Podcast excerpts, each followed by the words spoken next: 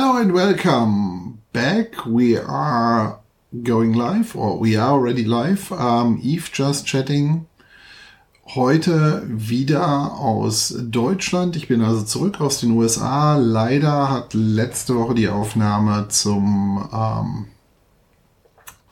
zum Podcast nicht funktioniert aus den USA, da dort zu viele Termine irgendwie dazwischen gekommen sind.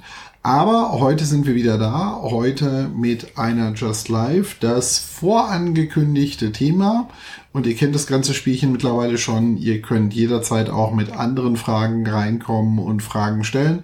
Das vorangekündigte Thema heute ist ein wenig die Gegenüberstellung Outsourcing versus Managed Services. Wir sehen heute alle viel, viel mehr, dass auf den verschiedenen Plattformen oder auch gerade im VMware-Umfeld ganz, ganz viel über das Thema Outsourcing versus Managed Service versus On-Prem äh, diskutiert wird. Und ich finde es eigentlich ein ganz interessantes Thema, denn wir erleben gerade ein bisschen in der IT eine neue Welle an, ja, wirklich ähm, Formen des, äh, der Arbeitsabgabe durch die Unternehmen, durch die Kunden an Dienstleister wie uns. Und hier muss man eigentlich ein bisschen unterscheiden. Wir haben in der IT vor einigen Jahren schon mal eine Welle gehabt, wo gerade große Unternehmen, große Konzerne ähm, komplette IT-Bereiche outgesourced haben. Also ich habe das zum Beispiel bei einem Projekt bei einer Bank mal erlebt. Da war das gesamte Client-Management outgesourced. Das heißt, jeder Client-Computer, der bereitgestellt wurde, wurde von einem externen Dienstleister bereitgestellt. Der Teamleiter hat hier eine entsprechende Anforderung gestellt und dann haben die Leute entsprechend angefangen, die Computer hierfür bereitzustellen.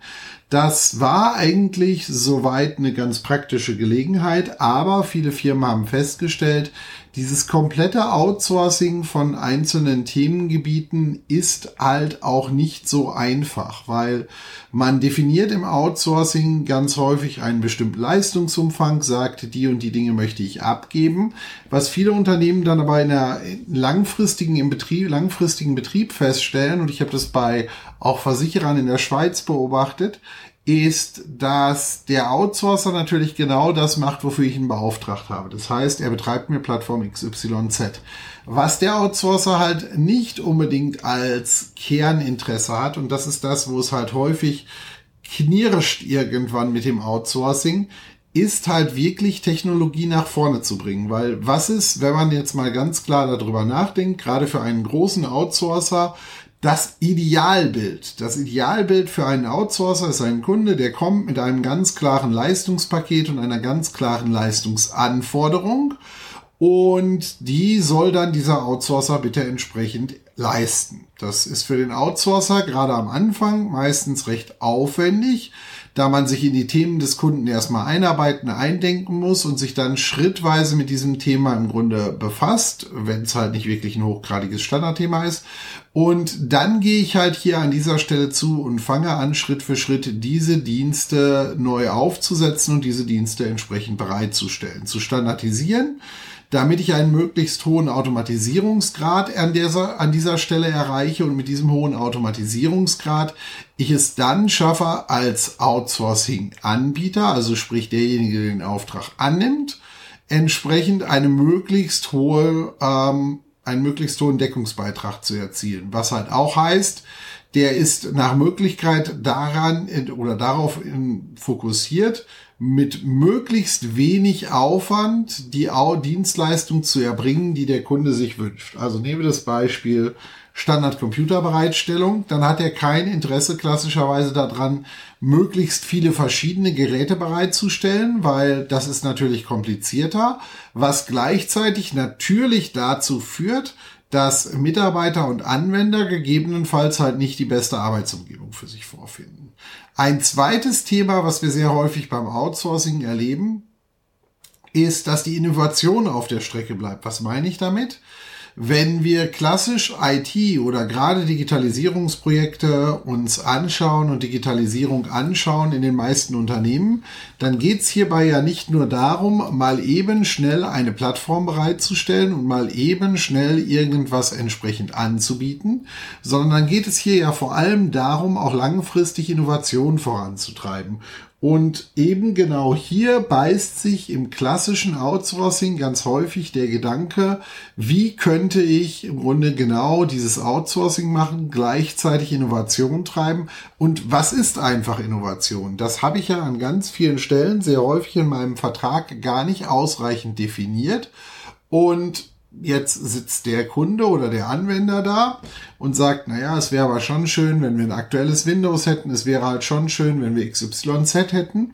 Und der Outsourcer sagt sich, naja gut, aber das hast du mir ja im Vertrag gar nicht gesagt. Du hast mir gesagt, du möchtest ein Windows 7 Desktop haben und davon möchtest du so und so viel 100 haben. Eventuell update ich dir die mal irgendwann auf Windows 10 und so weiter.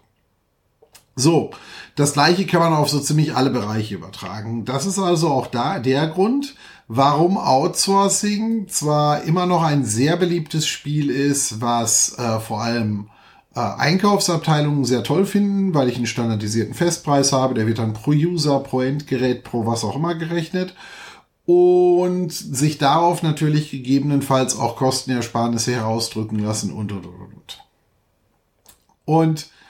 Das, was die Unternehmen eigentlich in den letzten Jahren ganz stark gelernt haben, ist halt einfach, dass genau dieses Outsourcing eben mich auf einer Seite mit Innovationen hemmt, auf der anderen Seite halt sehr unflexibel macht. Nehme ich wieder das Beispiel vom Anfang, wo ich ein Projekt mit einer Bank betrieben habe Dort ging es darum, dass ich an meinem Arbeitsplatz einen Computer bereitgestellt bekomme. Der Teamleiter hat vergessen zu erwähnen, wie viel Arbeitsspeicher ich brauche. Das heißt, ich habe eine Konfiguration gekriegt mit relativ geringem Arbeitsspeicher, was dann im nächsten Schritt dazu geführt hat, dass ich erst wieder einen neuen Arbeitsplatz brauchte.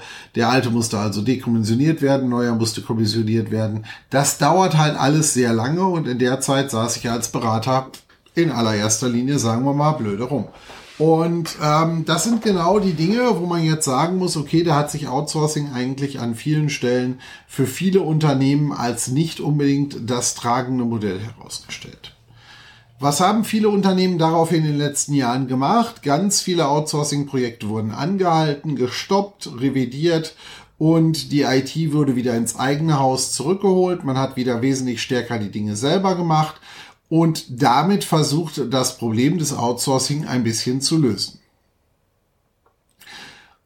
Was man dann aber wieder im nächsten Schritt festgestellt hat, ich habe aber gar nicht das Personal, um das alles selber zu betreiben. Da sind wir jetzt wieder beim Klassiker-Thema und ich will heute eigentlich keine raumfüllende Session über das Thema Fachkräftemangel. Haben wir den jetzt eigentlich wirklich? Haben wir ihn nicht? Und äh, wenn wir ihn nicht haben, ähm, was ähm, ist denn dann eigentlich der Hintergrund dafür? Am Ende des Tages, die meisten IT-Abteilungen leiden darunter, dass sie gar nicht genug Personal haben. Besonders da der Headcount sehr häufig im Rahmen des Outsourcings reduziert wurde, weil man hat es ja jetzt nach außen gegeben, dann brauche ich das Personal dafür ja nicht mehr. Jetzt kommen die Dienste wieder ins eigene Haus rein, dann wird eventuell auch ein Minimal dafür Personal wieder aufgebaut. Teilweise gibt es auch so Modelle, wo dann aus dem Outsourcing das Personal übernommen wird und äh, damit versuchen die Unternehmen das Ganze wieder in Betrieb reinzukriegen. Wenn ich jetzt dieses Outsourcing umgedreht habe und ich feststelle, ich kann das selber nicht betreiben, dann gibt es eine relativ neue Thematik, die eigentlich angewandt wird.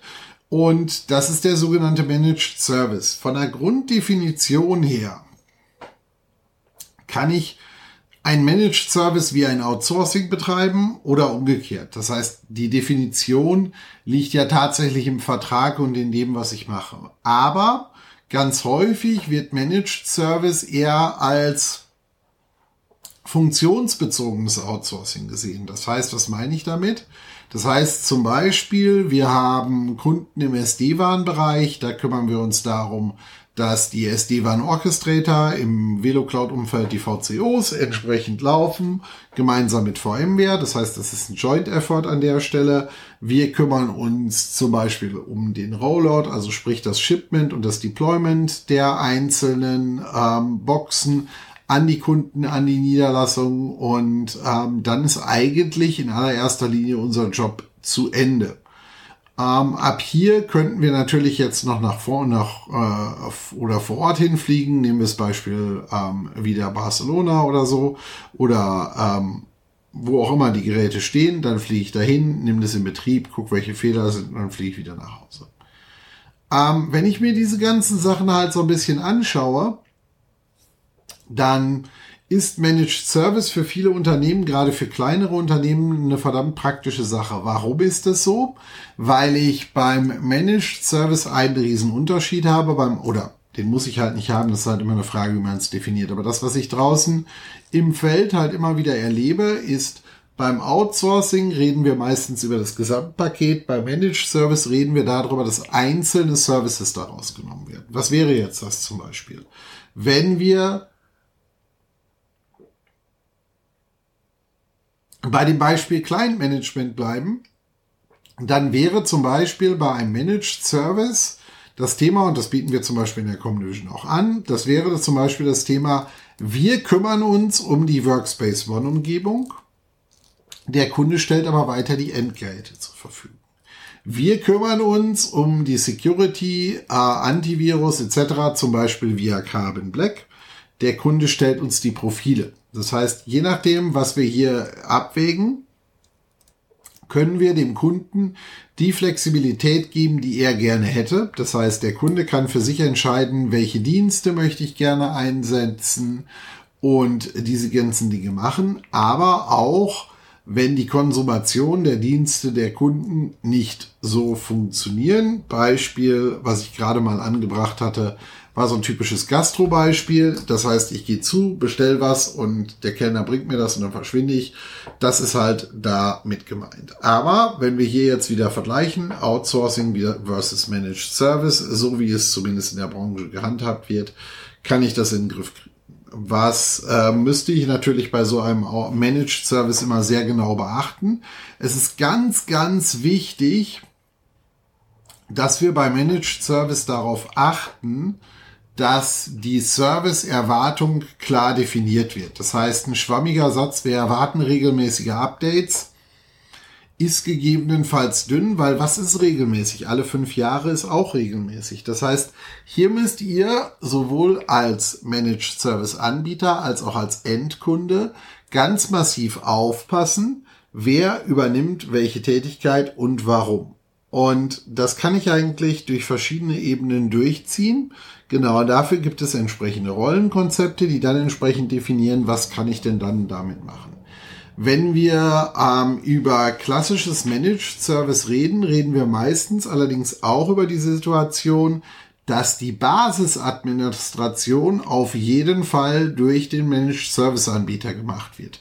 Das kann trotzdem gemeinsam gemanagt werden, aber die Basis-Root-Kennwörter liegen eigentlich nur dem entsprechenden Mieter und ihm vor und dementsprechend muss ich halt immer gucken, wie und was und wo und wer kommt wann in die Umgebungsräume rein.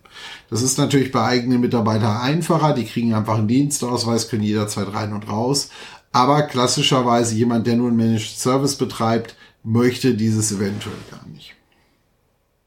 So, was sind jetzt am Ende des Tages, wenn wir uns das ganze Thema anschauen, eigentlich die Vorteile Managed Service versus Outsourcing?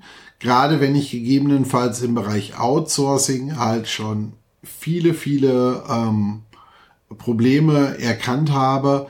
Es ist halt trotzdem immer noch ein Teamsport und eventuell fragt manch einer dann halt auch, wie das denn ablaufen soll im Detail für bestimmte Sachen.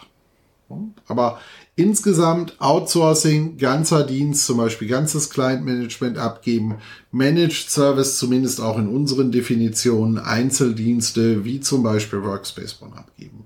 Klar definieren, wo ist die Grenze, was macht der Managed Service Anbieter, was macht der Endkunde. Die meisten unserer Endkunden in so einem Bereich äh, entscheiden sich zum Beispiel dafür, neben dem Teil der tatsächlichen Subscription, also sprich der reinen Dienstleistung, ähm, vorzugehen und da kann ich dann entsprechend meine Definitionen auch mitfinden. Das heißt, da kann ich dann entsprechend rein definieren, welche Dienstleistung genau wird im Rahmen des Managed Services erbracht. Ich könnte jetzt mal ein anderes Beispiel nehmen. Wir nehmen jetzt mal das Beispiel SD-WAN.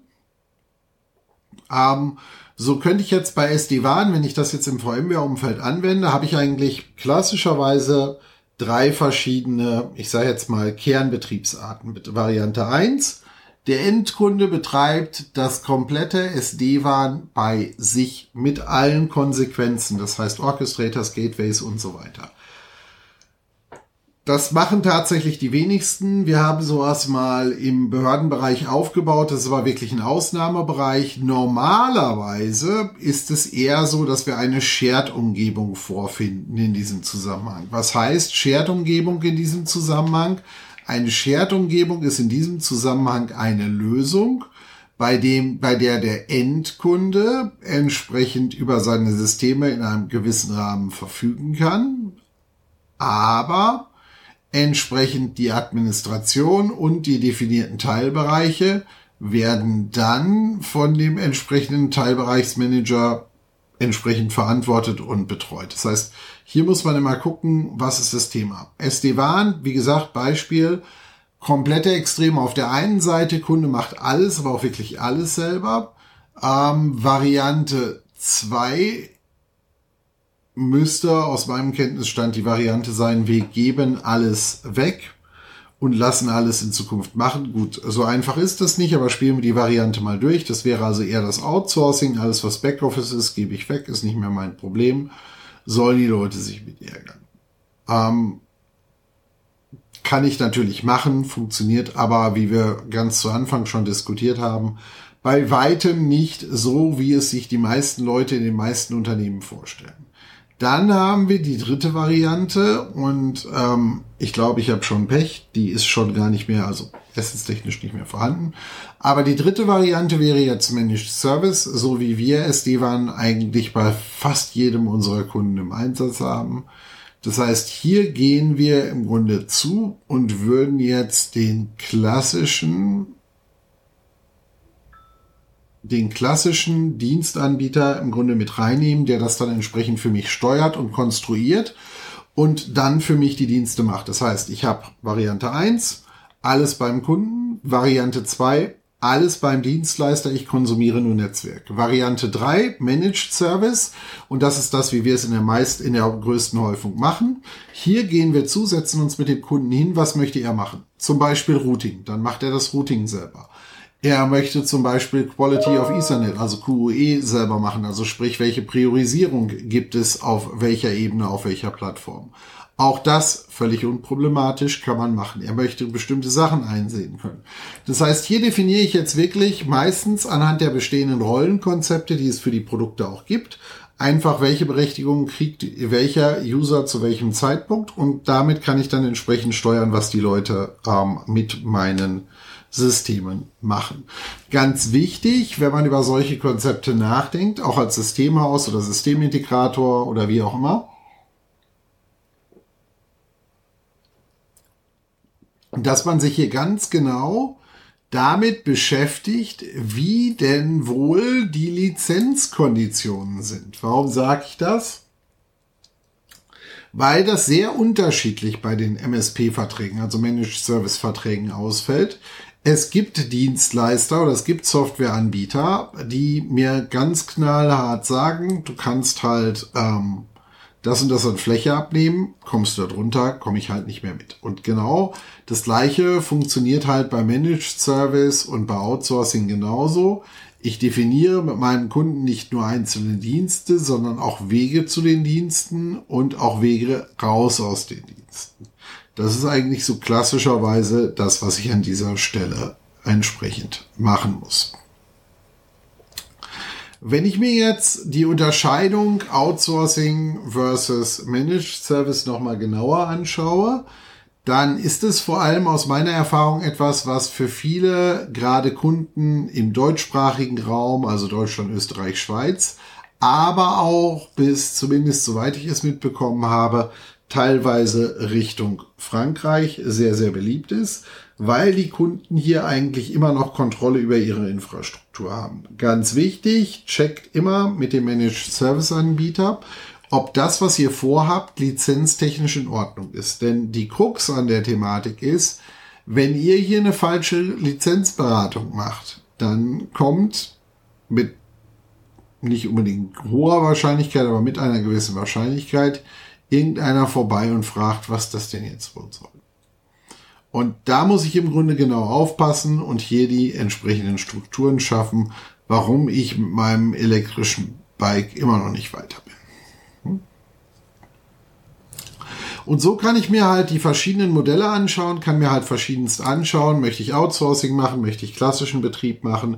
Möchte ich Managed Hosting machen? Aus meiner Sicht, auch wenn ich mich im Moment äh, für ein paar Keynotes so ein bisschen mit der Zukunft in der IT beschäftige, dann stelle ich hier an ganz, ganz vielen Stellen einfach fest, ja, wir brauchen dafür klare Strukturen, klare äh, Verbindungen, weil wir wollen ja auch verhindern, dass ähm, als Endkunde ist es zwar schön, wenn ich einen günstigen Preis habe, mein Managed Hosting Anbieter aber im Zweifelsfall nach sechs Monaten die Grätsche macht, weil dann habe ich noch viel mehr Arbeit. Das heißt, hier muss ich wirklich gucken, wie kann ich auf solchen Trips auch dafür sorgen, dass ich noch schön frisch aussehe.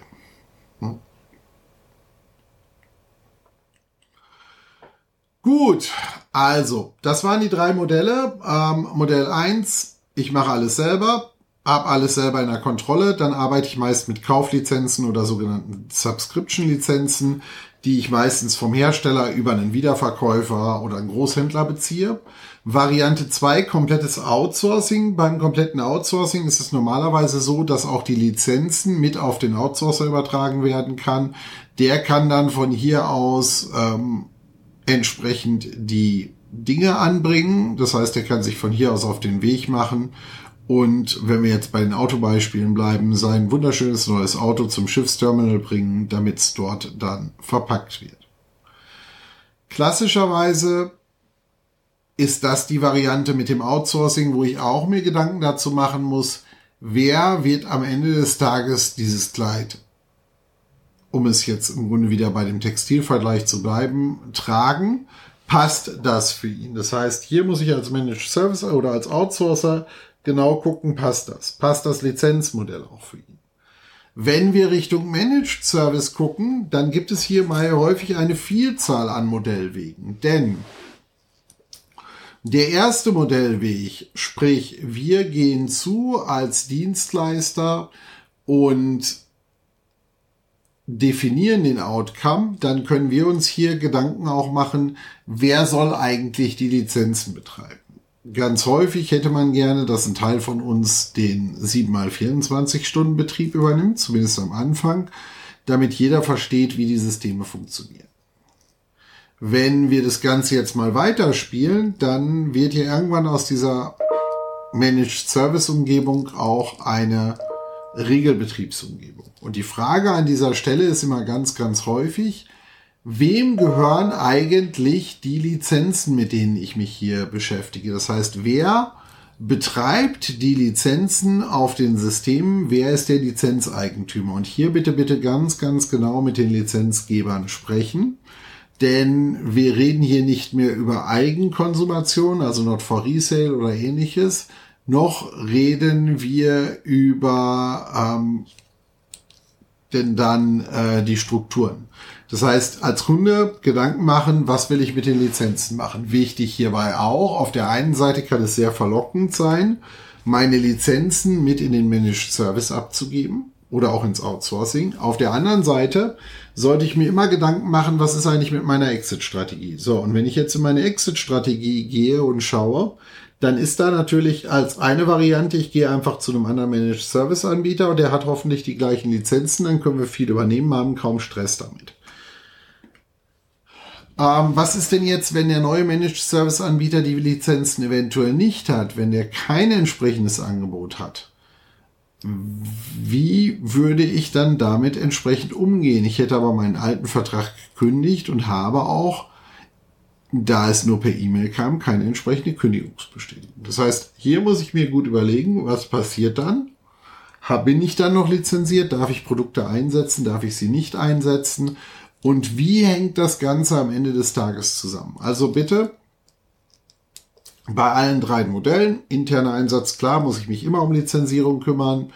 Beim Buchlesen nicht unbedingt. Wenn es in die Fachbücher geht, sollte ich mir zumindest Anmerkungen machen, um damit dann entsprechend später entscheiden zu können, was möchte ich eigentlich wie betreiben und wer sollte das für mich tun. Mache ich das selber, macht das jemand anders, äh, macht das Dritter.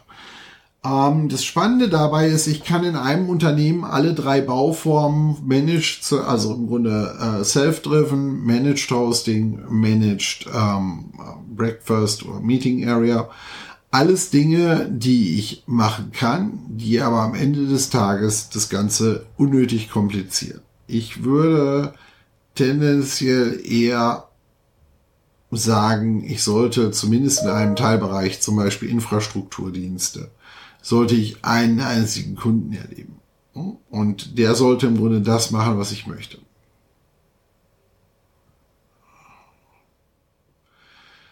So haben wir im Grunde das Lizenzthema abgewickelt. Das weitere Thema, das heißt, wir haben jetzt darüber gesprochen, wer ist eigentlich für den Betrieb verantwortlich und wie verteilt sich das. Wir haben über Lizenzen gesprochen, dass ihr die ganz genau prüfen müsst, auch ob euer Lizenzvertrag überhaupt eine Untervermietung zulässt und so weiter. Häufig muss ich in andere Programme rein und die sind meistens im ersten Moment sehr, sehr kopflastig und da muss ich halt mit umgehen.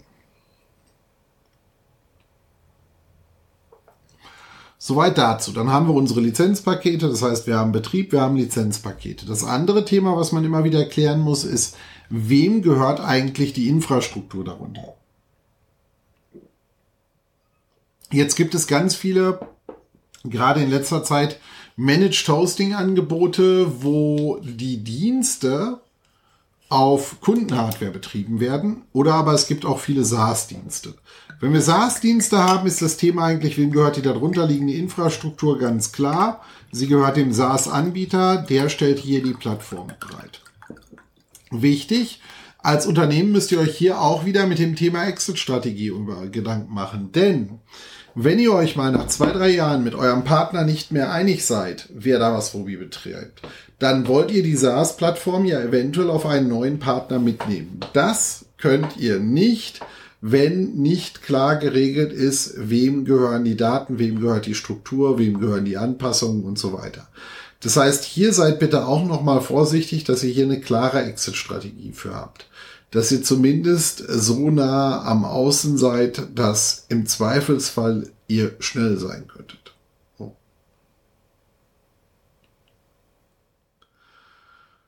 Gut, das heißt, da haben wir geklärt, was machen wir eigentlich als Exit-Strategie, wie kommen wir mit unseren Daten hinterher wieder raus. Auch hier gibt's alle Varianten durch, von der Endkunde besitzt alles, der Managed Service-Anbieter betreibt nur, über ähm, Management und Betrieb teilen sich Service Provider und Endkunde. In dem Modell wichtig ganz klar die Abgrenzung definieren, sonst wird das ein spannendes Spiel.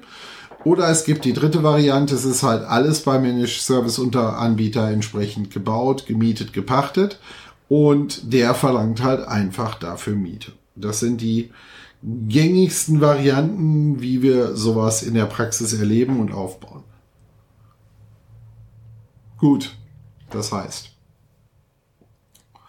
wir haben drüber, nur um es nochmal zu recappen, wir haben drüber gesprochen, Wer macht den Betrieb? Wir haben darüber gesprochen, wem gehört die Infrastruktur und wer hat hier Entscheidungsgewalt darüber. Wir haben darüber gesprochen, wie man Sprachkurse machen kann. Wir haben darüber gesprochen, wie man ein entsprechendes äh, Label entwickeln kann, um Dinge bereitzustellen. All diese Dinge sind definierbar.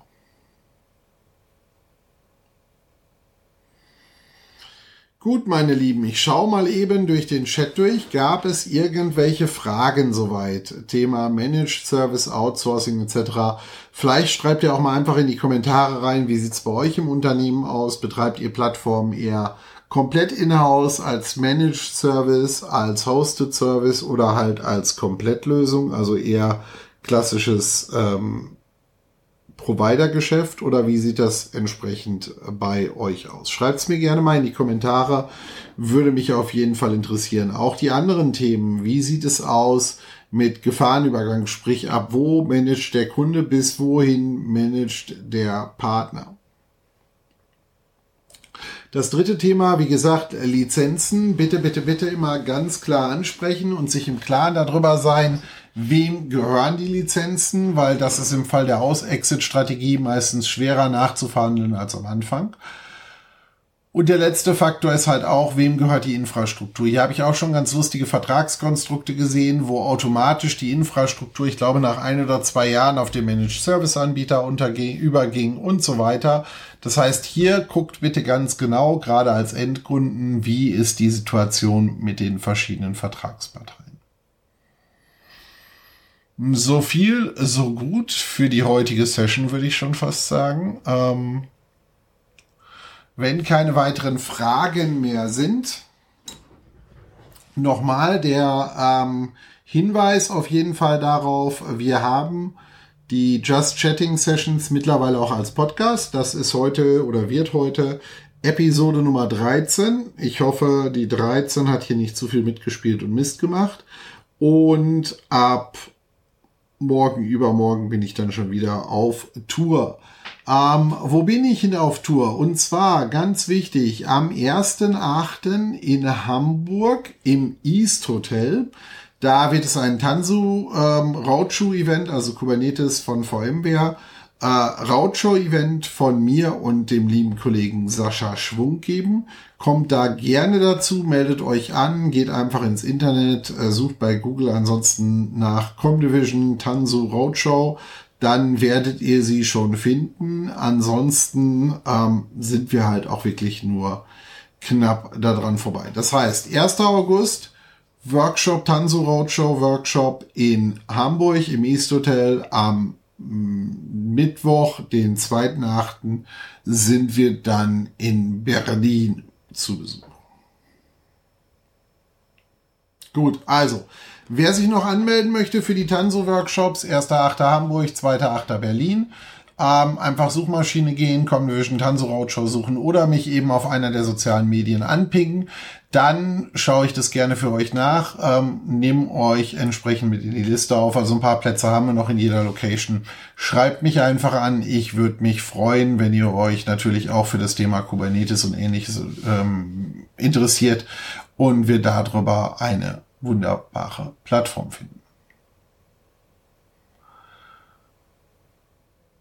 So viel dazu. Ich hatte irgendwie bei dem Thema mit ein paar mehr Fragen gerechnet. Bisher ist eigentlich noch gar nichts reingekommen. Dann würde ich sagen, machen wir das Spielchen 3, 2, 1. Ähm, keins. Äh, bisher ist nichts eingegangen. Und wir stoppen gleich das Recording nächste Woche. Schon als Vorankündigung wird das Recording wahrscheinlich auch am Montag sein, aber tendenziell ein bisschen später. Das wird sich dann aber zeigen, weil da irgendwelche Wartungsarbeiten sind an einer Zufahrt. Ähm,